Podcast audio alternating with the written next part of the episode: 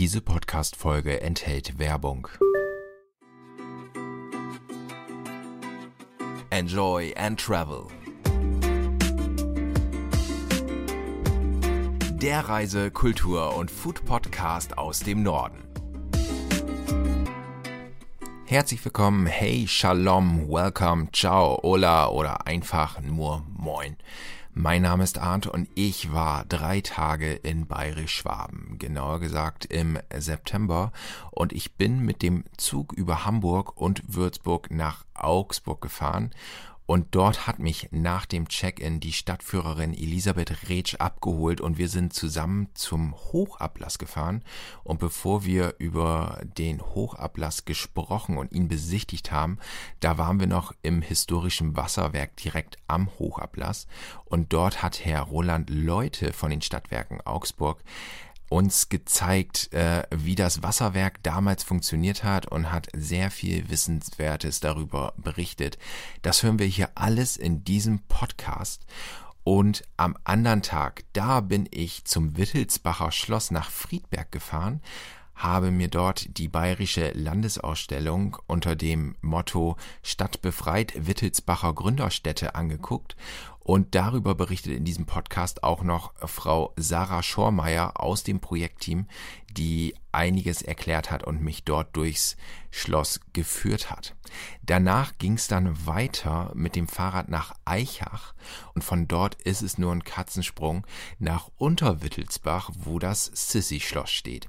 Und in diesem Sissi-Schloss, da habe ich Frau Brigitte Neumeier getroffen. Sie ist Kastellan im Schloss und wer jetzt nicht weiß, was ein Kastellan ist, das ist im 13. Jahrhundert der Aufsichtsbeamte eines größeren Anwesens gewesen.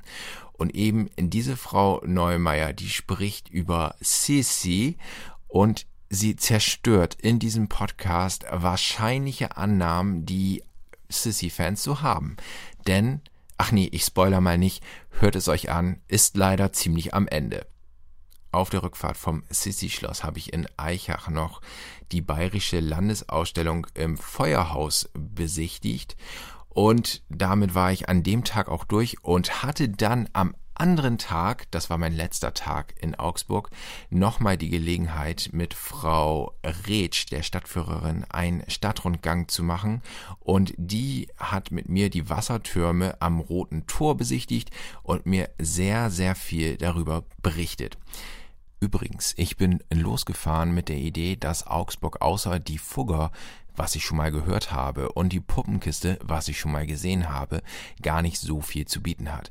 Das war natürlich ein kompletter Fehler, denn seit 2019 steht das Augsburger Wassermanagementsystem mit seinen 22 Objekten auf der Liste des UNESCO Welterbes. Und das habe ich mir genau zeigen lassen und fand es einfach nur grandios, denn wer vermutet Augsburg als Welterbe im Wassermanagementsystem und äh, Hand aufs Herz. Ich hätte persönlich gedacht, dass so ein Titel eine Stadt in den Niederlanden oder in Belgien bekommt, aber doch nicht Augsburg.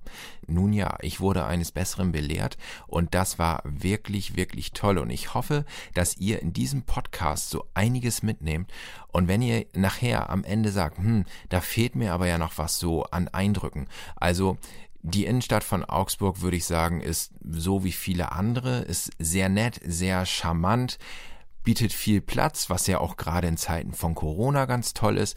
Und ich hatte mega, mega Glück mit dem Wetter. Es war äh, blauer Himmel, es waren 25 Grad. Besser ging's eigentlich gar nicht. Von daher, damit fallen und steigen ja auch Besuche in den Städten das war alles echt super. Und ich hoffe, ich kann euch jetzt an dieser Stelle ein paar Eindrücke vermitteln. Einmal am Hochablass, einmal im Wasserwerk, einmal in den Schlössern. Ich hatte ganz viel Spaß und wir starten mit Herrn Leute im historischen Wasserwerk am Hochablass und er erklärt euch gleich am Anfang, was denn dort das Besondere ist. Also herzlich willkommen bei der Augsburger Wasserversorgung. Äh, das historische Wasserwerk, vor dem wir stehen, ist ein Teil des Welterbes, des Augsburger Welterbes, das hauptsächlich sich ums Wasser dreht und für uns der Beginn der modernen Wasserversorgung. Moderne heißt in Augsburg praktisch 1879, seitdem ohne krankheitsmachende Keime für jedermann sauberes Trinkwasser. Und was ist das Besondere? Was ist einzigartig? Es ist ein äh, großes Wasserwerk, eines der, der ersten großen Wasserwerke. Eigentlich das erste, das überhaupt ohne auf dem Kontinent, das ohne Wasserturm auskommen ist. Hier gibt es ein eigenes System, das damals die MAN oder damals noch die Maschinenfabrik Augsburg entwickelt hat. Zweitens äh, ist es relativ früh, hat es auf Grundwasser gesetzt, nicht auf Flusswasser wie viele andere Großstädte. Daher auch dann äh, keinerlei krankheitsmachende Keime mehr im Wasser. Und es war der Beginn für jedermann Trinkwasser zu äh, mit Trinkwasser zu versorgen. Bis dahin hatten ja eher nur die 25 Prozent reichen äh, fließend Wasser. Die anderen mussten aus irgendwelchen Pumpbrunnen leben, die natürlich immer wieder mit koliformen Bakterien verseucht waren. Das Besondere ist ja, dass es bis heute funktioniert. Showmäßig läuft es bis heute, aber es war bis 1973 wirklich der historische Maschinensaal in Betrieb, also 94 Jahre lang. Als Wasserwerk selber hat es dann bis 2006 noch gedient. Sie sehen den Nachfolgebau. Viel kleiner, viel, ja, viel moderner. Aber natürlich mit mehr Leistung. In 140 Jahren passiert einfach auch in der Technik doch sehr viel.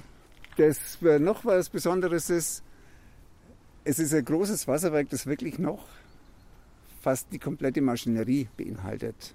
Es gibt ja mehrere große Wasserwerke aus dieser Zeit, die aber meistens leer sind und irgendwelchen anderen Nutzungszwecken zugeführt wurden. Herr Leute, was kann der Besucher hier sehen? Hier kann der Besucher ganz viel sehen. Natürlich, äh, wie die alten Pumpen laufen. Wir haben sie extra mit einem elektrischen Antrieb versehen, um die Technik nachvollziehen zu können. Es ist einfach viel einfacher, wenn man es visuell nachvollziehen kann. Dann erlebt er hier eben dieses Wasserwerk in seiner ursprünglichen Variante. Es gibt ganz viel Infotafels, es gibt einen Audioguide dazu und es gibt immer wieder Tage der offenen Tür und natürlich Führungen durch die Regio Augsburg. Dann haben wir noch äh, mit 360-Grad-Aufnahme kann man es auch virtuell erleben und zwar in jedem Winkel, in dem man vielleicht sogar als Besucher nicht hinkommt. Ich äh, denke, das ist mal ganz nette Spielerei, wenn man Zeit hat am PC. Das war Herr Robert Leute von den Stadtwerken Augsburg, der eine kleine Besichtigung im historischen Wasserwerk möglich gemacht hat. Und dort hat er dann auch nochmal extra die Pumpen angeschmissen. Und das klang wie folgt.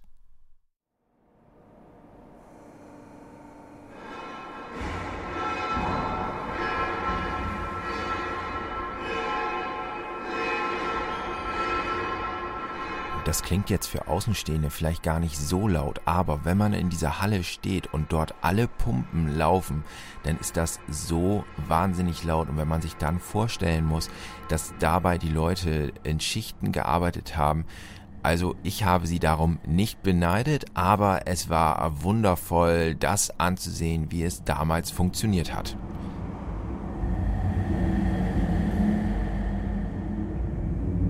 Nur unweit von dem historischen Wasserwerk ist der berühmte Hochablass und dort habe ich mich mit Elisabeth Retsch getroffen. Sie ist Stadtführerin in Augsburg und erzählt erstmal Allgemeines über Augsburg. Also Augsburg ist eine uralte Stadt. Augsburg ist älter wie der christliche Glauben. Augsburg wurde von den Römern gegründet und war für 400 Jahre römische Stadt und zwar lange Zeit römische Provinzhauptstadt von Rätien. Also die Hauptstadt von einem Gebiet, das geht heute vom Inn bis in die Schweiz. Und dann kam die Zeit der Völkerwanderung, als das Römische Reich zerbrach. Und dann war der Bischof für 800 Jahre der Garant für den Fortbestand der Stadt Augsburg. Im äh, ausgehenden Mittelalter, im hohen Mittelalter, wurde dann so die bischöfliche Macht so ein bisschen zurückgedrängt und das Bürgertum erstarkte und die Augsburger Bürger erreichten, dass sie 1276 eine freie Reichsstadt wurden. Also nur der Kaiser konnte noch den Leuten was sagen, sonst hatten die äh, Bürgermeister und Stadtrat, so wie wir das heute gewohnt sind, das war ja damals noch die Ausnahme. Und diese Zeit der freien Reichsstadt ging bis zu Napoleon, bis 1806. Das war dann auch die Blütezeit im 15. und 16. Jahrhundert, waren die riesigen Handelsunternehmen, Firmen, Familien hier ansässig, die Fugger, die Welser, viele andere. Es war die Blütezeit. Kam der Dreißigjährige Krieg, Da litt Augsburg sehr stark drunter. Augsburg war mit der Reformation eine sehr stark evangelische Stadt geworden. Und nach Ende dieser 30 Jahre Krieg und kriegerische Auseinandersetzungen ähm, hatte Augsburg nicht einmal mehr die Hälfte der Einwohner. Also vorher 45.000 und dann wirklich viel weniger. Und dann erholte sich die Stadt nochmal. Äh, es gab noch eine Blüte des Handwerks, Gold- und Silberschmiede, die waren dann hier zu Hause, weil Augsburg war dann eben eine paritätische Stadt. In unserer Stadt konnten katholische und evangelische Menschen gleichberechtigt leben und das zog die Handwerker an, weil vielfach war es ja so, die waren entweder katholisch oder evangelisch und das war dann noch eine Blüte. Aber wie gesagt, mit Napoleon das Kaiserreich zerbrach, da konnte Augsburg auch keine kaiserliche freie Reichsstadt mehr sein. Augsburg wurde genauso wie Nürnberg damals dem bayerischen Herzog gegeben von Napoleon und Napoleon und machte aus dem bayerischen Herzog einen König und fortan hielt der Hof in München und äh, dann ist eben München diese bedeutende Stadt geworden. Aktuell sieht es so aus, wir hatten im November den 300.000. Einwohner, 54 Zentimeter groß und männlich, aber durch Corona hat sich das verschoben. Wir sind jetzt wieder ein bisschen unter die 300.000 Marke gerutscht. Äh, Augsburg ist sehr lebenswert, also für 300.000, aber es ist nicht so anonym. Das ist, ähm, wir haben wunderschöne Ecken mitten in der Stadt, das Handwerkerviertel, sehr romantisch. Also es hat eine hohe Lebensqualität hier. Und ansonsten kann man sagen, Augsburg hat alles, was andere deutsche Städte haben, wenn sie so viele Einwohner haben. Ein paar Besonderheiten. Wir haben also zum Beispiel einen eigenen Feiertag. Wir sind die Stadt in Deutschland, die hat einen Feiertag, der nur innerhalb der Stadtgrenzen gilt und der auch in der Verfassung des Landes verankert ist, das Hohe Augsburger Friedensfest. Das feiern wir seit dem Ende des Dreißigjährigen Krieges jedes Jahr am 8. August, weil man lebt zusammen. Früher war das so katholisch-evangelisch und heute ist es einfach ähm, ein gutes Zusammensein in der Stadt. Dann haben wir ein sehr gutes Trinkwasser, das ist im Augsburger Wasserwirtschaft. Ähm, ja, wir sind eine Stadt, wir haben bei ganz vielen Olympischen Spielen Olympiasieger und zwar immer, also fast immer aus der gleichen Sportart, aus dem Kanuslalom, weil dieser Eiskanal, diese Strecke, die einst Olympiastrecke war, heute das Bundesleistungszentrum ist und da wohnen die Sportler halt auch hier. Und dann noch etwas zum Schmunzeln, Sie könnten das vielleicht auch noch überprüfen. Ähm, wir sind die Stadt mit der höchsten Konditorendichte in Deutschland. Also es gibt ganz viele Konditoreien auch im Zentrum, wo man dann richtig gut schlemmen kann. Augsburg macht ja den Anschein, dass es eine sehr junge und internationale Stadt ist. Stimmt das? Also wir sind eine sehr äh, offene Stadt, eigentlich immer eine sehr tolerante Stadt gewesen. Es leben Menschen aus 164 Ländern in Augsburg. Wir haben eine Universität, ähm, die mm, sorgt auch dafür, dass man das Gefühl hat, sind viele junge Menschen in der Stadt, was ja dann auch stimmt. Ja, also es ist sehr lebenswert. Erholenswert ist ja auch der Wald hier direkt am Hochablass. Erzählen Sie doch noch etwas darüber, Frau Retsch. Ja, das ist unser Stadtwald. Ähm, den gibt es seit ganz langem und das ist eben das Trinkwasserschutzgebiet der Stadt. Ähm, und da darf auch nichts verändert werden. Drum, wir haben kaum mehr Landwirtschaft. Die Landwirte, die noch sind, die haben einen Vertrag, dass die da nichts mehr ausbringen, was dem Grundwasser schaden würde. Und so haben wir einfach naturbelassen ganz viele Wege zum Wandern, zum Radfahren. Äh, so ganz kleine Seen haben wir, dann kleine, so große, größere Teiche für Enten. Es ist sehr idyllisch alles. Mhm. Und dann gibt es hier doch noch diesen Kuhsee direkt am Lech. Ja, der wird wirklich genutzt. Und der Lech hat ja auch viele äh, Kiesbänke. Also wenn es jetzt schön warm ist, da baden die Leute ja auch sehr viel im Fluss, weil halt nicht der reißende Fluss ist, sondern so breit ist. Mhm. Augsburg ist ja nun mehr als die Puppenkiste, sondern gilt auch als die Fuggerstadt. Frau Retsch, können Sie das nochmal bitte genauer thematisieren? Äh, die Fugger waren ursprünglich Weber. Die lebten südlich der Stadt und äh, im 15. Jahrhundert äh, im, eigentlich eingewandert sind sie schon im 14. Jahrhundert. Ein Weber, Meister, und der hat sich dann sehr fleißig hochgearbeitet und auch sehr klug hochgeheiratet. Und die dritte Generation waren dann schon die reichen Fucker, Die handelten dann nicht mehr nur mit Stoffen wie die früheren Generationen. Die haben auch dann nicht mehr selber gewebt, sondern sie haben Handel getrieben mit allem, was Gewinn abwarf. Natürlich noch Stoffe, aber Tuche, Reliquien, Erze, äh, Gewürze, überall, wo man Geld verdienen konnte. Die hatten ihr Stammhaus mitten bei uns, steht bis heute in der Maximilianstraße. Ähm, die haben auch mit Geld gehandelt. Also sehr viele wichtige Menschen hatten Kredite bei den Fuggern genommen. Drum waren die Fugger, Jakob Fugger und sein Nachfolger, der Neffe Anton, auch äh, ziemlich mächtig. Ähm, die Familie, äh, ja, die hat dann nach dem Anton Fugger, hat sich so aus dem Handel ein bisschen zurückgezogen, weil die Situation hatte sich verändert. Andere Handelswege, die Häfen, äh, Venedig war nicht mehr so, seit man Amerika entdeckt hatte, da ging es mehr an die Atlantikhäfen. Äh, die Rückzahlungsmoral der Schuldner fiel in bodenlos Tiefe und da gab es Verschiedenes und da haben sich die Fugger zurückgezogen. Sie haben ja Geld in Grund und Boden angelegt und das sind sie im Prinzip bis heute. Also es gibt heute noch drei Linien der Familie Fugger. Die Fürstenfugger zu Babenhausen, die Fürstenfugger zu Kirchheim-Glött und die Grafenfugger von Oberkirchberg zu Weißenhahn. Die leben auf ihren Schlössern im Umland der Stadt. In der Stadt gibt es noch das Stammhaus und was natürlich ganz wichtig ist, es gibt die Fuggerei. Das ist das ganz große soziale Vermächtnis von Jakob Fugger dem Reichen an die Stadt Augsburg und äh, nächstes Jahr äh, 2021 feiern wir 500 Jahre Stiftung Fuggerei. Also im nächsten Jahr feiert Augsburg 500 Jahre Fugger und bereits 2019, da hat man in Augsburg ebenfalls gefeiert. Denn in dem Jahr wurde man UNESCO Weltkulturerbestadt für Wasserwirtschaft. Und auch dazu hat Frau Retsch, die Stadtführerin in Augsburg, ein paar Infos. Man hat in Augsburg einfach schon zu Beginn des Jahrzehnts überlegt, wir haben so viel Wasser, so viel Verschiedenes mit dem Wasser, man könnte sich ja um einen großen Titel dazu bewerben und dann wollte man sich um diesen UNESCO Weltkulturerbetitel bewerben, das hat man gemacht. Man hat sieben Jahre vorbereitet, dann hat man eine 800-seitige Bewerbung geschrieben und die wurde dann 2018 in Paris bei der UNESCO, bei dem Welterbekomitee abgegeben. Dann wurde ein Jahr geprüft und 2019 im Juli hat Augsburg dann in Rekordzeit bei dieser Sitzung vor der Jury diesen Titel zugesprochen bekommen äh, zum Thema das Wassermanagement.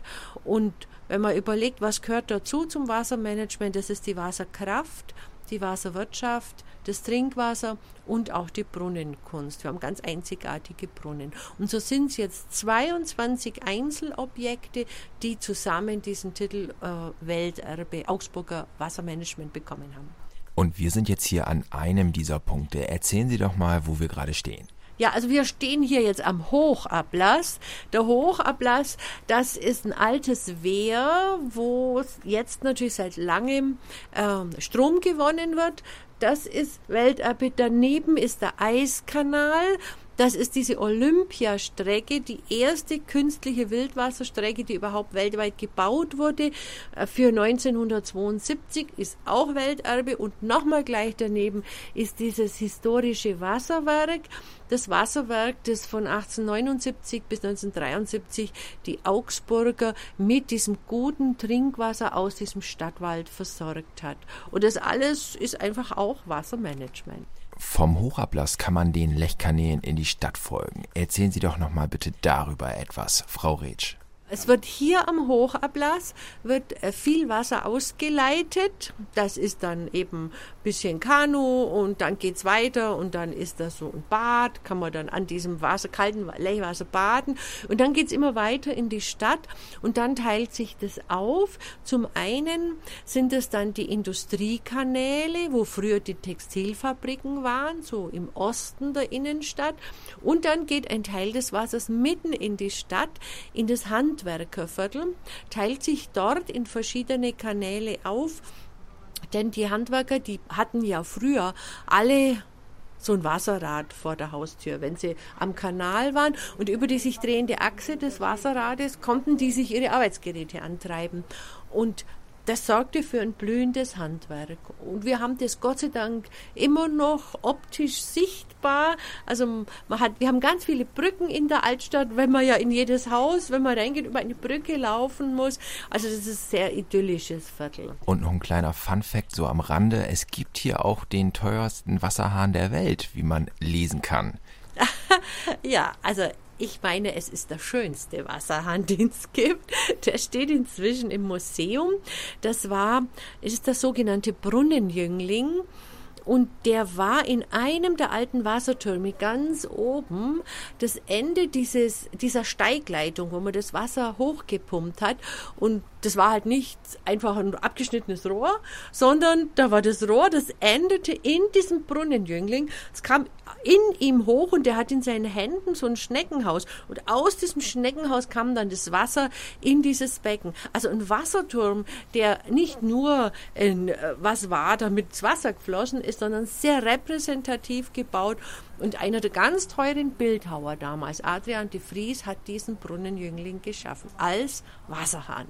Es gibt doch auch weitere Brunnen, die in Augsburg als Hotspot für Fotografen gelten, oder? Können Sie da noch ein paar nennen? Wir haben an der Maximilianstraße, an der Hauptstraße diese drei Prachtbrunnen. Jeder einzelne hat den Titel bekommen. Das sind Brunnen, die sind alle so um 1600 aufgestellt worden. Damals hatte Augsburg einfach viel Geld und man wollte das dokumentieren. Und man hatte natürlich durch diese Vergangenheit als große Handelsstadt gute Verbindungen zu Italien und dann holte man diese italienische Brunnenkunst zu uns.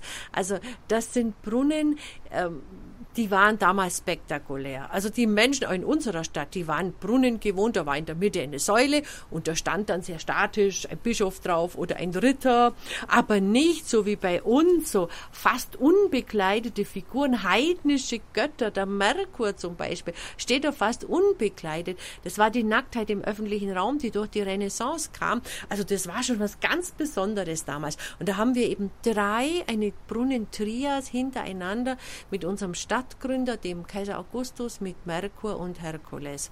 Und Adrian de Vries und Hubert Gerhard, ganz wichtige Bildhauer damals, haben diese Brunnen gestaltet. Jetzt haben wir schon sehr, sehr viel über Wasser gehört, aber noch nicht übers Bierbrauen. Und wenn ich ein Bundesland mit tollem Bier verbinde, dann ist es Bayern. Augsburg war immer eine Stadt des Bieres. Bier ist ja im Prinzip auch bearbeitetes Wasser.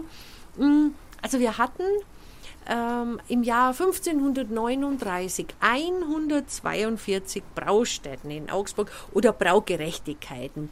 Das heißt, jeder Gastwirt hat sein eigenes Bier gebraut, das war aber trotzdem ganz mächtig. Ähm, Bier damals hatte aber in der Regel nur einen Alkoholgehalt von einem Prozent. Das heißt, das war nicht äh, haltbar. Und drum hat man das pausenlos frisch gebraut. Mm, außerdem haben wir bei uns im Alpenvorland ja kalkhaltiges Wasser und traditionell ist es so, ein braunes, ein dunkles Bier braucht kalkhaltiges Wasser. Wenn wir nach Norddeutschland fahren, gibt es eigentlich bloß helles Bier, weil das ganze Wasser ganz weich. Also ist so der Unterschied. Und wir haben eine große Brautradition. Allerdings im 20. Jahrhundert haben sich die Brauereien dann alle gegenseitig aufgekauft und heute haben wir im Prinzip nur noch drei größere und äh, dann so Gasthausbrauereien. Wo wir schon bei Getränke sind, da ist das Essen nicht fern. Was sind denn so typische Gerichte in der Region Augsburg, die man unbedingt ausprobieren und testen muss? Wir haben einfach schwäbische Küche. Wir sind ja die Hauptstadt von Bayerisch-Schwaben und das, das sind Spätzle, also weniger jetzt Schupfnudeln, sondern Spätzle, Gulasch, äh, Bretstrudel, also diese typisch schwäbischen Gerichte. Vom Kuchen her sagt man, der Augsburger Zwetschgen Daci ist ganz typisch. Also Daci heißt man sagt im Schwäbischen, wenn man etwas zusammendrückt, sagt man, man datscht zusammen. Und das heißt, der Teig vom Daci ist ein Hefeteig. Und den hat man ganz fest zusammengedrückt, weil man hatte ja in der Regel im Garten Pflaumen, Zwetschgen, die hat man dann ganz üppig draufgelegt und so der Teig unten, der brauchte dann gar nicht so dick sein, sondern der Hauptsache waren die Zwetschgen. Und das ist der Daci äh, und den gibt es bei uns äh, in jeder Konditorei und im Moment natürlich auch in allen Bäckereien. Ein Daci habe ich natürlich dann auch gegessen und er war wirklich sehr, sehr lecker, wie es Frau Retsch äh, versprochen hat. Und die Frau Retsch, die habe ich am anderen Tag nochmal getroffen, in unmittelbarer Nähe zu der Augsburger Puppenkiste, denn dort ist das Brunnenmeisterhaus. Und Frau Retsch erklärt, was es denn mit diesem Brunnenmeisterhaus auf sich hat. Wir sind hier bei den historischen Wassertürmen. Das sind die ältesten Wassertürme von ganz Mitteleuropa und in diesen Wassertürmen war die Technik, mit der man früher die Augsburger mit gutem Trinkwasser versorgen konnte. Quellwasser von außerhalb wurde reingeleitet in den Keller der Türme. Da waren wasserradangetriebene Pumpen, die haben das Wasser hochgepumpt und dann kam es wieder runter und durch diesen Druck des nachfolgenden Wassers konnte man über diese Druckleitung einen großen Teil der Stadt mit Wasser versorgen. Und das Brunnenmeisterhaus hinter mir, das war das Wohnhaus des Brunnenmeisters der für die technische Verteilung des Wassers innerhalb der Stadtmauern zuständig war. Das Wasser hat damals aber wahrscheinlich nicht jeden Bürger erreicht, oder? Nein, äh, dieses gute Wasser war anfangs nur für öffentliche Brunnen gedacht und ab dem Ende des 16. Jahrhunderts dann auch für reiche Augsburger, die sich das leisten konnten. Das war unglaublich teuer, wenn man damals so einen eigenen Anschluss ans Grundstück haben wollte. Äh, die meisten Augsburger, etwa 75 Prozent, haben sich nach wie vor mit dem Wasser aus ihren Hausbrunnen versorgt. Die waren halt im Garten, im Hof, äh, war es aufs Grundwasser gegraben und da kam das Wasser hoch. Und nachdem ja früher auch so die Latrinengruben dort waren, also war das Wasser mitunter kontaminiert und es gab Stellen, da war das wirklich nicht so gut. Wie lange war der Turm hier im Betrieb? Das war in Betrieb von 1416 bis 1879. Dann hatte man moderne Technik und dann wurde ein Nachfolgewerk gebaut. Und dann wurde das Ganze ein städtisches Gebäude, oder? Weil hier wohnten doch noch einige Zeit Menschen. Ja, als man diesen Wasserturm nicht mehr als solchen brauchte, dann kam die Technik raus und dann hat man die Türme vermietet. Da waren dann ein bisschen andere äh, Raumgrößen wie heute und es war vermietet bis zum Jahr 2000. Da ist dann die letzte Mieterin ausgezogen und dann hat man das Ganze saniert und heute ist es ja wieder so ein Prachtstück wie ursprünglich. Frau Retsch hat es erwähnt, Augsburg ist die Hauptstadt von Bayerisch-Schwaben und wenn ich schon dort bin, dann gucke ich mir natürlich auch die Umgebung an, so wie das Wittelsbacher Schloss, das ich besucht habe und dort traf ich Sarah Schormeier aus dem Projektteam und sie erzählt vom Konzept der Landesausstellung im Wittelsbacher Schloss. Wir erzählen mit unserer diesjährigen Landesausstellung, wie die bayerischen Städte entstanden sind. Den Besucher erwartet ein Wandern durch die Zeit, viele bunte Exponate, viele Eindrücke und es ist für jeden was geboten. Was ist das Besondere und warum ist das Thema die Geschichte der Entstehung der Städte? Das Thema ist eigentlich auch heute noch ein sehr zentrales Thema, gerade mit der enormen, mit dem enormen Bevölkerungswachstum. Also es ist immer sehr brisant, eben das Thema Wohnungsnot und so weiter. Und wir haben das dann zum Beispiel auch im Teil in Eichach auch aufgegriffen. Wir starten hier in 1180. Erzählen Sie doch ein wenig über die Wittelsbacher Geschichte. 1180 ähm, wurden die Wittelsbacher eben zu den Herzögen von Bayern erhoben. Grund dafür war, dass Kaiser Friedrich Barbarossa seinen treuen Gefolgsmann, den Pfalzgrafen Otto von Wittelsbach, quasi für seine Hilfe und für seine Taten belohnen wollte. Otto von Wittelsbach hat ihn auf seinen Feldzügen begleitet und verteidigt und sein Konkurrent Heinrich der Löwe, der vorher Herzog von Bayern war, hat den Kaiser halt mehr oder weniger im Stich gelassen und aus Dankbarkeit gegenüber Otto hat eben Kaiser Barbarossa Heinrich dem Löwen das Herzogtum Bayern entzogen und eben an Otto von Wittelsbach verliehen. Und der hat auch nicht was draus gemacht. Ja, auf alle Fälle. Also sein Sohn Ludwig der Kehlheimer war dann schon der erste große Städtegründer und er hat im Prinzip den Grundstein für die Herrschaft gelegt. Also wirklich in den nächsten Jahrhunderten hat sich da so viel entwickelt und Die Wittelsbacher waren wirklich durchgehend bis 1980, bis nach dem Ersten Weltkrieg, die Herrscher von Bayern. Und irgendwann haben die Fürsten dann den Einfluss verloren. München ist erstarkt. Wie ist das passiert? Genau, also 1180 wurden die Wittelsbacher eben zu den bayerischen Herzögen, aber es war keineswegs so, dass ihnen von Anfang an das ganze Gebiet gehört hat. Also die ganzen Märkte, Klöster und so weiter, das hat eben anderen Leuten gehört und die Wittelsbacher haben durch geschicktes Taktieren viele Territorien an sich bringen können. Viele Grafengeschlechter, Adelsgeschlechter sind im Mannesstamm ausgestorben und sie haben sich durch mühevolles Sammeln von Rechten mehr Grund und Boden gesichert sozusagen. Das Ganze kann man hier im Schloss wunderbar nachvollziehen durch verschiedene Medien und Exponate. Wie schwierig war es denn gerade in Zeiten von Corona, diese Exponate und Sachen hier ins Schloss zu bekommen? Ja, Corona hat uns dann doch alle erwischt. Also wir waren eigentlich schon ziemlich fertig mit unserer Baustelle. Also es war wirklich, bevor der Lockdown gekommen ist, die ganze Baustelle war fertig. Es haben wirklich nur noch die Exponate gefehlt, die in die Vitrinen einziehen hätten können. Aber es war wirklich noch eine Herausforderung, gerade mit den europäischen Ländern. Also wir haben Stücke aus Italien, ähm, aus Österreich und aus der Schweiz das wirklich alles noch rechtzeitig bekommen. Und wir haben es wirklich geschafft, bis zur Eröffnung fast die ganze Ausstellung, bis auf zwei Exponate, so hinzustellen, wie wir es geplant haben. Auf welche Exponate sind Sie besonders stolz? Zum einen auf dieses Tympanon, ein spätromanisches Tympanon aus Deggendorf, aus der Stadtpfarrkirche. Und zwar einfach, weil das unser schwerstes Exponat ist. Es hat 1,5 Tonnen und es war schon ganz toll dazu zum Schauen, wie das in dem ursprünglichen Museum abgebaut worden ist und dann zu uns transportiert worden ist. Und ja, das ist so mein persönliches Highlight. Sie wollen mit der Ausstellung natürlich viele Leute bzw. alle Leute erreichen, junge Leute, alte Leute, Menschen mit Handicap. Wie machen Sie das? Also wir haben für die verschiedenen beeinträchtigten Gruppen zum Beispiel äh, Tastmodelle, wir haben Texte bereitgelegt und für die Filme, damit es vor allem Hörbeeinträchtigte auch mitverfolgen können. Wir haben leichte Sprache bei manchen Texten dabei und wir haben natürlich auch Kinderobjekttexte und eine eigene Kinderlinie dabei. Auch viel Visualisierung. Ich habe gerade einen ganz tollen Film gesehen. Was gibt es noch an Visualisierung? Also wir haben zum Beispiel viele verschiedene Filme in der Ausstellung.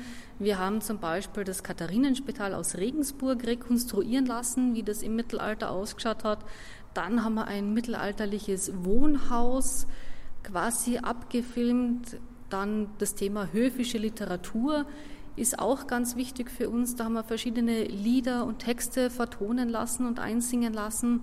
Also es ist wirklich sehr viel geboten und auch ein paar spielerische Elemente. Jetzt sind wir hier im Wittelsbacher Schloss in Friedberg und in Eichach geht's weiter. Es ist ein Doppelstandort. Ähm, wie passt das zusammen und warum ist es aus einem Guss? Das Thema Stadt wird im Prinzip von zwei Seiten beleuchtet.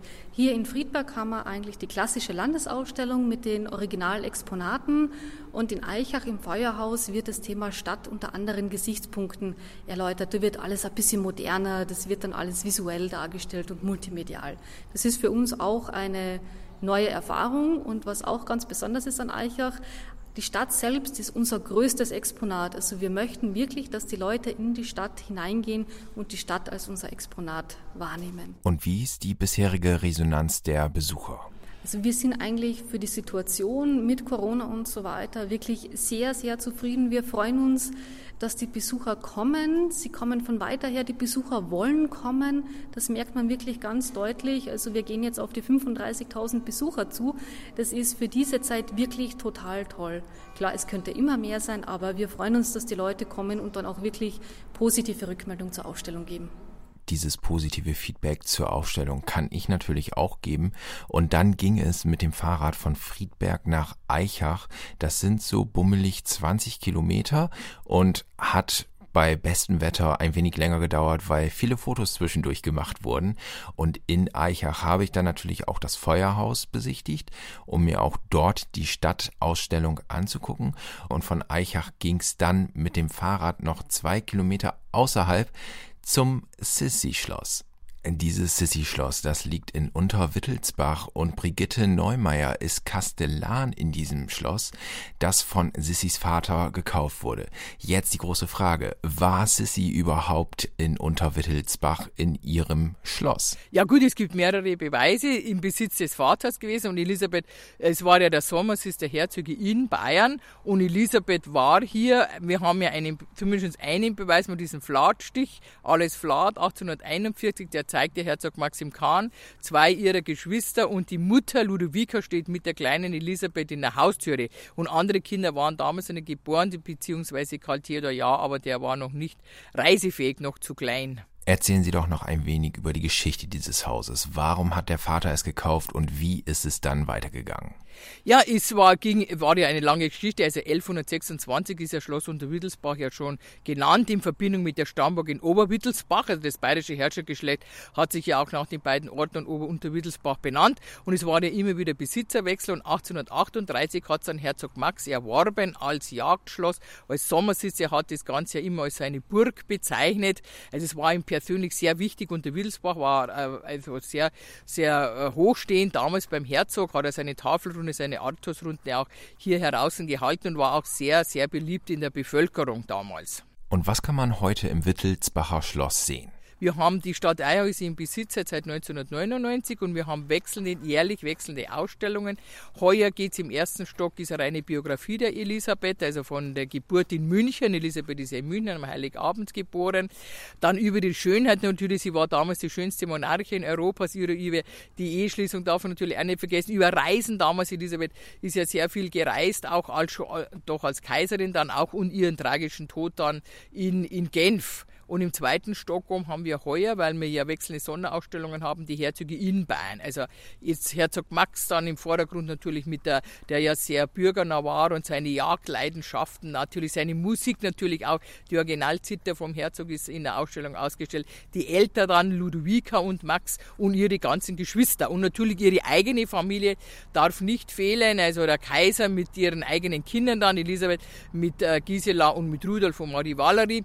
Und im äh, Sie können natürlich auch unseren kleinen Laufsteg sehen, die Kleider von Elisabeth, äh, Originalkleidung gibt es ja nicht mehr, aber nach Originalschnitten angefertigt dann auch noch sehen, wie es damals ausgeschaut haben, die Kleider. Jetzt gibt es natürlich ganz viele Mythen um Elisabeth oder Sissy genannt.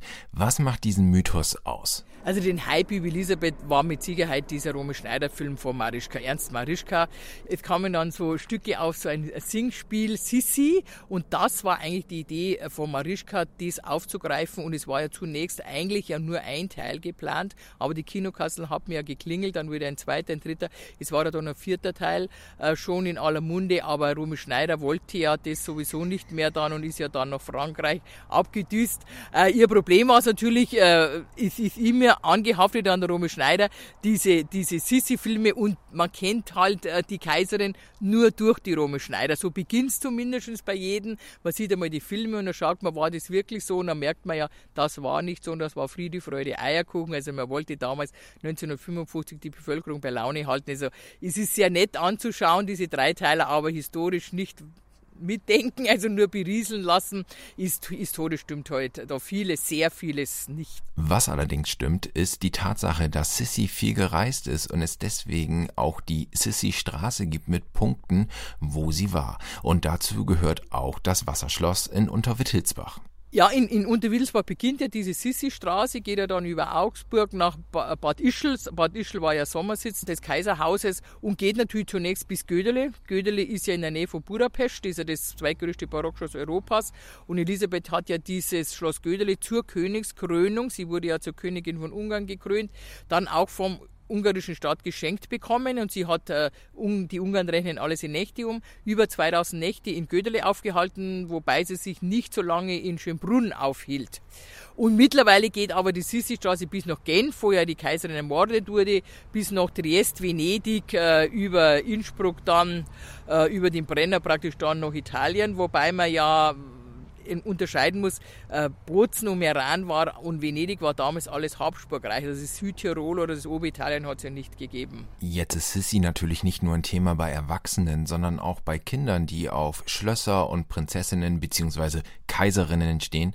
Gibt es da auch ein Angebot? Wir haben Führungen generell schon, nur heuer mit dem Corona dürfen wir, ist schwierig, nur zehn Personen bei der Führung nehmen. Aber die Kinder sind immer ganz begeistert, gerade die jungen Damen, wenn sie natürlich die Kleider sehen. Die Kleider, diese äh, großen mit äh, fast zwei Meter und mehr Spannweite, das ist natürlich immer der Hype für die jungen Mädchen. Und wir haben dann auch immer im Ferienprogramm Schön sein wie Sissi. Da kann man sich dann anziehen wie Sissi, man wird dann frisiert wie Sissi und das ist ja jede, jedes Mädchen ist immer ganz stolz dann, wenn sie der Mama am Abend ihr Bild dann präsentieren darf. Und was lernen wir jetzt daraus? Auf jeden Fall sollten Fans von Sissy das Schloss in Unterwittelsbach besuchen, denn so wie das Leben in den Filmen dargestellt wird, war es nun wirklich nicht.